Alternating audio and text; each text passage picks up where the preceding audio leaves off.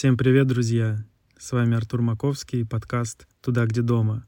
На дворе февраль, в центральной России дома лежат сугробы, а я нахожусь в Стамбуле, и здесь периодически идут дожди. Сегодня я хочу рассказать про свой личный опыт иммиграции и про свой главный инсайт в этой иммиграции — Расскажу о том, как я пересекал границу России и Казахстана, как я выезжал в сентябре 22 года, после того, как объявили мобилизацию, и о том, что я увидел, услышал, вообще как все это происходило. Я думаю, это может быть интересно и тем, кто сам прошел через такое, вспомнить это, можно сказать, поностальгировать, еще раз ощутить эти чувства — и это может быть интересно тем, кто остался дома. То есть это позволит вам прикоснуться к этой ситуации изнутри. Ну и надеюсь, что на будущее не пригодится, но мало ли, мало ли, никто не знает. Итак, как это все происходило?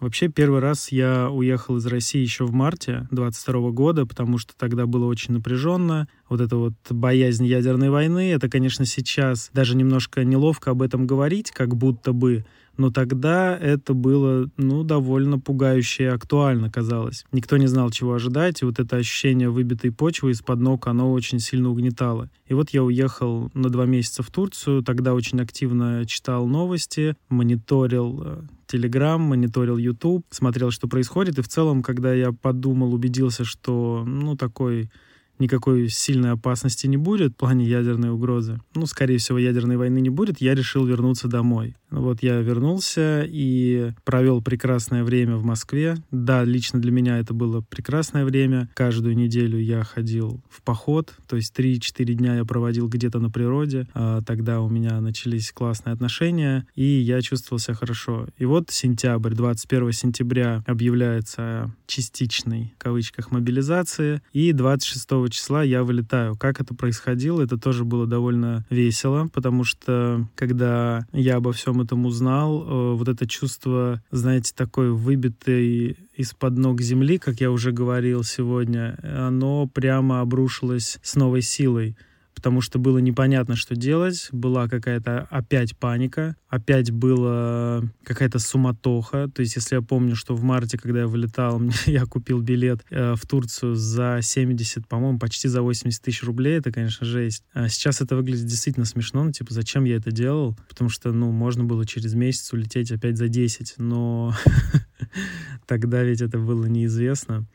Ну и вообще стоит в такой ситуации, я думаю, оглядываться и понимать, что мы многого не знаем в нашем прошлом мы действуем лучшим образом, как мы считаем, и поэтому, наверное, не стоит себя винить за какие-то оплошности и ошибки, потому что, ну, тогда была такая ситуация, тогда было такое настроение, такие мысли, ну, соответственно, это было лучшее решение. Если бы знал будущее, конечно, действовал бы по-другому. Возможно, я и сейчас действую и совершаю какие-то ошибки, но узнаю об этом только спустя время, поэтому, ну, так было. Что ж, надо это отпустить. Так вот, э, значит, в сентябре я помню, что я пытался найти билеты, и билетов не было. Опять все билеты выкуплены, остаются по 150, по 200 тысяч. Ну, такие я деньги тратить не хотел на это. При этом реально я планировал как можно быстрее уехать, потому что понимал, что повестка может мне прийти, потому что я служил в армии и подходил по возрасту. Поэтому старался максимально быстро выехать. Но билетов не было. Я помню, что я ходил тогда по центру города и созванивался с разными знакомыми, кто занимается турбизнесом,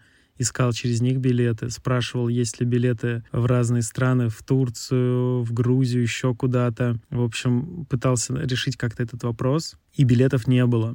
Помню, я хотел найти билет на паром до Турции, но опять-таки надо было выкупать целую каюту, а я летел, выезжал один и не готов был выкупать два места. И в какой-то момент вот это, знаете, ощущение как бы такой растерянности и непонимания, что делать, оно очень сильно угнетало, потому что, и, возможно, вы сами с ним столкнулись тогда, потому что когда не знаешь, какое решение принять, и кажется, что э, ниточки ускользают из рук, вдруг кажется, что контроль теряется. Это, знаете, вот как будто вот-вот в город войдут вражеские войска, вот-вот надо сбегать, как в кино. То есть это вообще все ощущалось как в кино или в книгах. Я помню, когда я читал Ремарка, я читал его еще в школе, потом в университете, разные произведения, меня вот всегда его, знаете, такая какая-то сумрачная предгрозовая атмосфера впечатляла. То есть вот это вот момент какого-то расставания, момент, э, знаете, какого-то разговора в то время, когда мир рушится. И вот это все было очень драматично и литературно в тот момент, когда я находился в Москве и искал билеты. Но это даже немножко забавляло. То есть, когда я со стороны на это все оглядывался, это немножко забавляло. Слишком литературно, слишком как-то по-книжному, как будто это реально вот такая вот волна иммиграции. Но сейчас-то сейчас-то я понимаю, что так и было, но в тот момент это выглядело немножко, немножко странно. Хотя, конечно, ну, это не было главной эмоцией. В основном было тревожно, потому что было непонятно, чего ждать от будущего. Я на тот момент уже, конечно, знал, что карты не работают, потому что первый мой выезд, он уже мне показал, каково это, когда ты не можешь пользоваться ничем привычным, когда надо через всякие криптообменники менять деньги. Короче, уже какой-то опыт был. Возможно, кстати, это и был плюс, потому что уже был опыт и было понимание, как жить в такой э, иммиграционной среде. Как-то мы разговаривали с моим знакомым, и он мне рассказал, что планирует лететь на границу с Казахстаном и оттуда пешком переходить. Были билеты в Оренбург. Оттуда пешком, ну, точнее, на машине до границы с Казахстаном, город Актюбинск или по-казахски Актубе. Мы стали это обсуждать, и мы не совпадали по датам. И я понял, что я полечу один. Купил билет до Оренбурга. Ну, там проблем не было, конечно, с покупкой такого билета, потому что это внутри России. После этого я начал собирать вещи. Э, это тоже было довольно забавно, потому что я довольно большой имею походный опыт, и поэтому вещи в основном брал такие, знаете, походные. То есть у меня с собой был спальник, дождевик, огниво, сухое горючее, фонарик, компас. Ну, то есть все на случай, если я где-то окажусь э, в дикой природе. И на самом деле это очень помогло. Я был очень рад, что я все это взял. Огниво, правда, мне с компасом не пригодилось, а вот фонарик, спальник и дождевик и теплая одежда дополнительная очень пригодились. Непромокаемые ботинки, но об этом чуть дальше. Итак, значит, э, я купил билет до Оренбурга и собирал вещи. Я помню, что мы тогда с моей девушкой обсуждали, как это все будет, как она потом прилетит ко мне. В общем, все эти сборы. Э, у меня есть фото, где просто вся комната завалена вещами моими туристическими, и я выбираю, какой пуховик взять и какой спальник взять и прочее. План был такой я прилетаю в Оренбург, там беру трансфер до границы, перехожу границу пешком и уже в Казахстане заселяюсь в отель, где у меня был знакомый. А оттуда покупаю билеты и вылетаю в Стамбул. Ну, в принципе, так все и произошло, но растянулось сильно по времени. Итак, я прилетел в Оренбург, а, взял там трансфер. Цены тогда были что-то типа 6 или 8 тысяч до границы. И так получилось, что никто из моих попутчиков, которые записались на этот трансфер, ну, трансфер — это просто машина, они не пришли. И поэтому мне немножко скинули цену. Пока мы ехали, мы подобрали парня, который автостопил. Он тоже шел на границу. Это, как оказалось, вообще парень, его зовут Паша. Паша, если ты меня слышишь, привет. А, он, в общем, много путешествовал автостопом из Оренбурга в Москву и в Питер, то есть был опытный путешественник. В общем, мы уже поехали вдвоем на эту границу, и где-то подъезжая за 10 километров, мы увидели огромную пробку. Просто 10 километров фур, 10 километров легковушек, и поняли, что все это нам придется пройти пешком. Водитель наш по встречке провез нас еще где-то километр, и его развернули там уже пограничники. То есть там уже был была инспекция, которая всех разворачивала, не давала ехать в сторону границы на машине. Я помню, что когда мы вышли, какой-то водитель фуры на нас кричал, что мы трусы, и из-за нас здесь такая пробка. Интересно,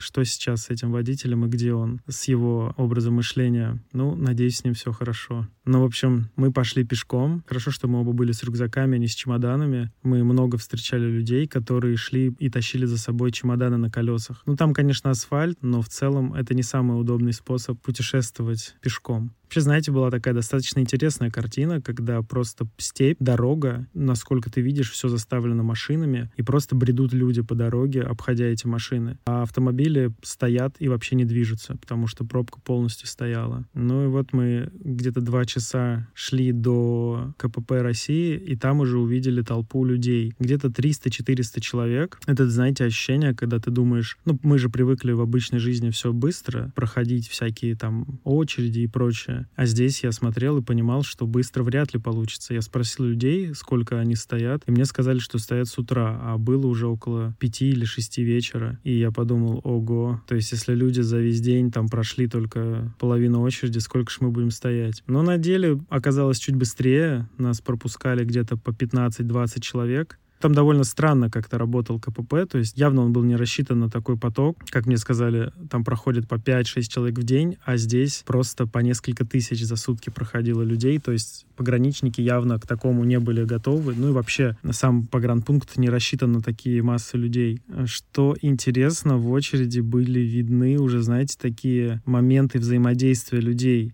Во-первых, в основном стояла молодежь. Э, ребята, видно, такие творческие, интеллигентные, ну, современные, то есть, знаете, это жители вот, ну, обычных больших городов, к которым мы, в принципе, привыкли. Были, наверное, граждане Казахстана, они тоже стояли вместе с нами со всеми, потому что они говорили по-казахски. Это было интересно, потому что чем ближе ты подходишь к КПП, тем больше люди толпятся и стараются как-то просочиться. И были какие-то такие ушлые типы, которые пытались э, пройти без очереди. И мы такие, знаете, ну, интеллигенты, которые, ну, стоим и стоим, ну, ладно. если кто-то лезет, это как бы на его совести. А эти ребята, они были, причем они были уже постарше, наверное, было лет под 40-50, и они такие говорили, так, давайте их не пускать, тех, кто лезет вне очередь, давайте типа все вместе. И мы как бы отстаивали э, очередность э, вместе с ними, объединившись. Под ребятами я имею в виду людей из Казахстана, которые нам помогали тоже интересный опыт. В таких ситуациях очень хорошо можно видеть, как вообще мы все реагируем. То есть посмотреть, как, как ты сам проявляешься в отношениях с людьми. То есть где даешь слабину, где наоборот, как ты пытаешься бороться за свое право. Прям максимально быстро показывает вообще, какой у тебя характер, как ты себя ведешь в целом в жизни. То есть я, например, понял, что я больше наблюдаю, что я за всем наблюдаю, так как какой-то исследователь, и редко когда активно что-то делаю. Но в некоторых ситуациях, конечно, приходится включаться. Я помню, там еще были люди, которые стояли в самом начале очереди, и они предлагали пройти за деньги. Типа ты ему даешь там 5 или сколько-то тысяч, или 3 тысячи, и он как бы говорит, что ты с ним. И они реально нескольких человек провели, потому что кто-то из них стоял действительно в начале очереди, то есть это не были какие-то обманщики. Потому что там явно ходили какие-то ребята, которые пытались, ну, что-то как-то облапошить. Такие вот по лицам видно, какие-то скользкие были личности, не хотелось с ними взаимодействовать. Я помню, я еще спросил тогда Пашу, может быть, тоже пройдем в начало очереди, воспользуемся их предложением. И он мне говорит, да нет, если уж стоим в очереди, тут надо стоять как все, по-честному. Я подумал, ну да, это справедливо. Как бы не, не этично пользоваться в такой ситуации каким-то преимуществом, таким ненастоящим. Тем более, что все было нормально, никакого критического критической ситуации нету, просто стоим. Но, конечно, было довольно прохладно, потому что это был сентябрь, шел дождик, периодически накрапывал, и дул сильный ветер, потому что мы стояли, по сути, на дороге в голой степи. Я тогда как раз-таки подумал, как классно, что у меня были дополнительные с собой штаны, что у меня был дождевик, который я надел поверх всех курток, потому что это хорошо останавливало ветер, на заметку. Дождевик очень хорошо останавливает ветер, даже если нет дождя. И тогда было видно, как люди начинают группироваться. То есть мы там познакомились еще с двумя ребятами, с отцом и сыном. Надо сказать, оба молоды так выглядели, что я думал, они два друга. А это были отец и сын. И что самое забавное, они летели буквально за мной в самолете, то есть я их видел еще в самолете, они сидели прямо за мной. И тут мы стояли вместе в очереди и вчетвером шли к границе. И вот мы как бы скучковались вместе. Всегда люди в таких ситуациях видно, как как-то группируются маленькими группами. Но потом, э, что самое интересное, я увидел, как вообще формируется м- большая общность. Это вот про главный инсайт, который я поймал в этой ситуации. Чуть-чуть позже расскажу. Когда мы подошли к российскому КПП, нас пропустили по паспорту внутрь и завели в большой ангар, человек 30. Это выглядело довольно крипово, особенно ну, в текущей ситуации. Там э, забор такой внутри, сетка рабица и просто ангар с какой-то будкой внутри. Но на самом деле это было очень классно. В ангаре не было ветра и не было дождя. Хоть был дождь не сильный на улице, но все равно это неприятно. Потому что, как я заметил, некоторые ребята вообще были в толстовках. То есть, видно, просто сорвались. Тут уже, конечно, вопрос к подготовке к такому мероприятию Видимо, они как-то не сильно мониторили ситуацию и не смотрели ни прогноз погоды, ни примерно, как это может быть вообще на самой границе. Потому что я тогда, помню, постоянно читал паблик «Погранконтроль» в Телеграме, и вот тоже это была очень классная под...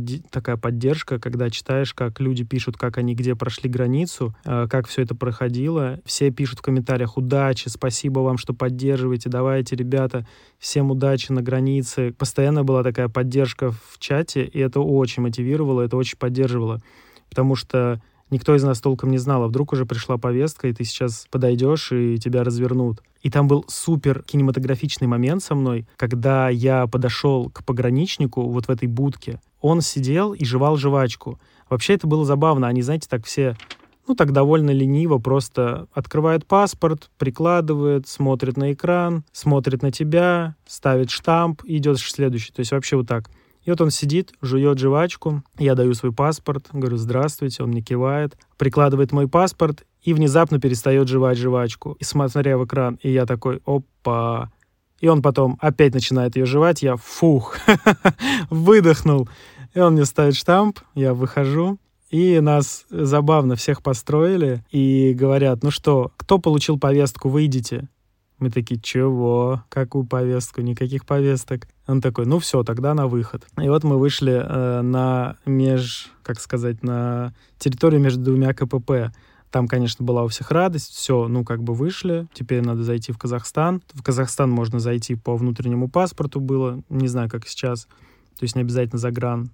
Но на самом деле вот тут-то мы подстряли, потому что прошли мы вот эту очередь перед КПП и сам КПП России где-то часа за 3-4, а остальное время, где-то еще часов 8, мы находились э, между границей. Уже начало темнеть, и когда мы подошли к КП, КПП Казахстана, уже вообще полностью стемнело, там горел один фонарь, было очень много машин, ну, то есть освещение было это вот фары. Ну, представьте, идет дождик, ты идешь среди автомобилей, дороги не видно, там какая-то грунтовка, она вся петляет, какие-то ямы, все бредут, слышишь вокруг себя гомон тысячи людей, автомобили, подходишь к границе, хочешь пройти, ну, говоришь, типа, вот все, пропустите, пожалуйста, а тебя не пускают, и видно, что казахские пограничники вообще не понимали, что делать. Их было человека 3-4, они все были в военной форме, в балаклавах, чтобы лиц не было видно. Я не знаю, зачем они так шифровались. И они все кричали, и они не понимали, что делать. Ну, их можно понять, потому что они не были готовы к такому наплыву посетителей, скажем так. И вот э, здесь-то и начинается самое главное мое такое прям прозрение. Даже не то, что прозрение, а самый главный инсайт, действительно инсайт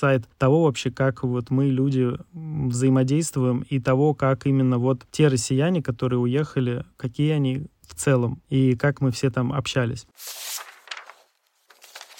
В общем, что получилось? казахские пограничники придумали систему, что один человек берет 4-6 паспортов, подходит к КПП, получает жетон в окошке. Этот жетон от руки написанный с печатью, это прям супер важная вещь. На нем твой номер. Потом, когда подходит очередь, ты проходишь, вот эти там 5-6 человек проходят по одному жетону. А, я взял у ребят паспорта, вот нас было 4 человека. Ребята, ну мы же друг друга не знаем, прикиньте, отдать свой паспорт кому-то, и он уходит куда-то в ночь к этому КПП стоять в очереди. Они сильно волновались. Там была суматоха, все ходили в разные стороны, и пограничники кричали, как они говорили, «Все идите в яму!» А яма — это овраг вдоль дороги, которая ведет к КПП.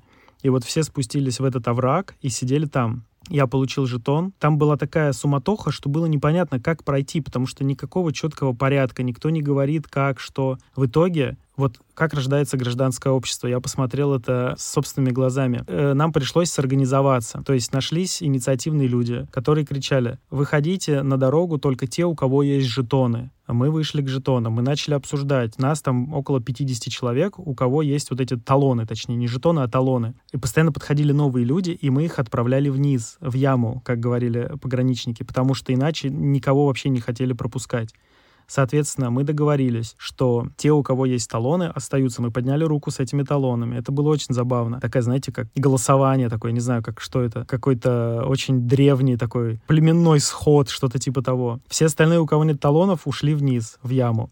Значит, те, кто с талонами, мы перекличку устроили по номерам. У кого какой номер? У меня там был типа 190 какой-то, что ли. Там была такая система. Те, у кого талоны, мы стоим наверху. Нас, ну, я говорю, человек 50-60. И пограничники говорят, все тоже уходите в яму, чтобы был пустой вообще, пустое вот место перед э, этим. Мы говорим, ну, у нас же талоны. Они говорят, все в яму.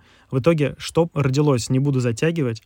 Родилось гражданское общество, потому что мы выбрали девушку, которая стояла там наверху, ну, там где-то метра на два выше, потому что овраг где-то два метра склон. Она стояла наверху и курировала очередность, говорила, номер 110, подходите к КПП, номер 111, 112, готовьтесь. И мы, люди в яме, сидели там, разбившись на вот эти группы по талонам и ждали, когда нашу очередь выкрикнут. А параллельно еще там проезжали по 5-6 машин. То есть они пускали 2-3 талона, ну, то есть группу из 10-15 человек, и несколько автомобилей. То есть вот так вот чередовали, потому что, ну, как я говорил, машин там 10 километров, и они тоже хотят проехать. Что за то время, что мы стояли на российском КПП, проехал, наверное, машин 10 за 4 часа, прикиньте из 10 километров проехало 10 машин. Ни до одной фуры даже не дошло вообще. Поэтому я понимаю этого водителя, который на нас ругался в целом-то. Мы сидим в этой яме, ждем свою очередь. Понятно, что ждать очереди очень долго. До этого мы вообще переживали, что нас сейчас еще и не пустят и развернут обратно. Но когда вот мы сорганизовались, тогда они стали пускать. При этом они сами этого не говорили. Мы как бы догадались до того, что нам надо так устроить. То есть они нам просто создали условия, в которых пустят только если будет стоять пара человек наверху, остальные сидеть внизу. Сам уже сами решайте, как к этим условиям прийти. Нам пришлось так сделать. Вот мы сидели внизу, ждали, когда девушка выкрикнет наш номер. Что делали люди в это время в этой яме? Вот тут самое главное — это то, что никто не матерился, никто не ругался, никаких драк, это вообще я молчу об этом. Все были очень вежливы, разговаривали, смеялись. Я слышал, как люди играют в шарады и играют в крокодила — ну, прикиньте, под дождем в этой яме э, ночью, без света, непонятно, сколько нам ждать. Люди играют в крокодила, угощают друг друга какими-то э, там какой-то едой у кого что есть. В общем, это вот, э, понимаете, вот эти люди, на самом деле, когда вернутся в Россию, вот они и будут строить, ну, будущее страны. Как бы это пафосно, высокопарно не звучало, но это факт. И я очень рад, что таких людей было вокруг много. И я посмотрел на этих людей, я их увидел. Я увидел, как довольно сложная, на самом деле, ситуация действует на таких вот людей. Сейчас-то, конечно, можно смеяться над тем, как мы там проходили границу, потому что в Грузии на Верхнем Ларосе три дня люди сидели. Я не знаю, как было там. Наверное, там могли быть драки, там были споры, там продавали велосипеды по 40 тысяч и прочее но конкретно у нас было холодно и был дождь, и люди не ругались, не злились. я даже вот не помню, чтобы матерились. Для меня это было просто супер открытие. Первое, это как мы сорганизовались. Мы, я говорю, потому что я принимал в этом участие, на самом деле я такой был довольно пассивен в этом плане. Это тоже очень хорошо показывает, кто ты есть, посмотреть на такую, вот в такой обстановке. Но самое главное, что мы все сорганизовались, никто не лез вперед, тех, кто подходил новые границы и не знал этих правил, быстро все объясняли, спокойно, вежливо. Они спускались вниз, никто не артачился, никто не ругался. И вот мы, понимаете, сидели вот такими группками по 5-6 человек, как бы все равно мы всей большой толпой сидели, и вот мы ждали, когда мы пройдем. Было холодно, я помню, я тогда закутался в спальник и просто уснул лежа на рюкзаке. Это очень интересное, знаете, ощущение, когда спишь, а вот этот гомон, вот этот шум, автомобили, накрапывает дождик, потом так просыпаюсь через 10 минут, так, а, я все еще здесь, ноги вокруг ноги, люди перетаптываются, ага, можно дальше спать. И вот так вот пару-тройку часов я ждал. А в итоге, в общем, когда наша очередь подошла, мы все такие дисциплинированные, с рюкзачками, идем наверх по очереди. То есть люди потихонечку от дальней части очереди продвигались вперед, все это во враге находясь, как говорили пограничники, в яме. И вот так вот мы выходили. В общем, это был очень интересный опыт. Я понял, что у нас очень классные люди, ребят. Оглянитесь вокруг. Вокруг вас очень хорошие люди. И мы сейчас все это видели в очередях в самой России и за рубежом. И об этом важно помнить. Важно помнить о том, что когда мы вернемся домой, да, наверное, не все, но большая часть вернется. И у нас, как бы это ни звучало пафосно, но много работы. И нам надо будет реально много делать для того, чтобы восстанавливать все, что у нас было. И это, это очень круто, что такие люди есть я думаю, что у нас есть хорошие шансы в будущем на то, чтобы все было хорошо. Вот. Ну а дальше что? Дальше мы прошли КПП, мы прошли, нас пропустили внутрь, осмотрели вещи. Причем там был такой стол для досмотра, он был весь в воде, потому что он под открытым небом, и надо было класть свои рюкзаки туда, чтобы нас проверили на, на типа, знаете, незаконные вещи. Я просто показываю этот жетон, ну, по гранцу, понятно, через него прошло уже там, наверное, тысяча человек. Он говорит, ничего не везете, не запрещенного? Мы такие, нет. Ну, давайте. И мы пошли дальше. Собственно, э, после этого вызвали такси, доехали до э, отеля, там попрощались с ребятами, и каждый уже пошел своим путем но это было очень приятное воспоминание о том, как мы в непростой ситуации, в нелегких условиях достаточно достойно проявили себя все и хорошо прошли. Вот. Рад был с вами поделиться этим. Надеюсь, вам это было интересно. И надеюсь, что рассказ про то, как все это происходило, он поддержит вас, воодушевит и, знаете, даст такую надежду в, и светлый взгляд в будущее. В общем, спасибо, что слушали. Очень рад. Подписывайтесь, комментируйте, заходите в канал в Телеграме, все ссылки будут там, где вы слушаете этот выпуск. И рассказывайте своим друзьям, кто тоже проходил через такое, кто также пересекал границу, кто не самым простым способом выехал из страны и надеется вернуться. В общем, всем спасибо, отличного дня и до встречи в следующем выпуске.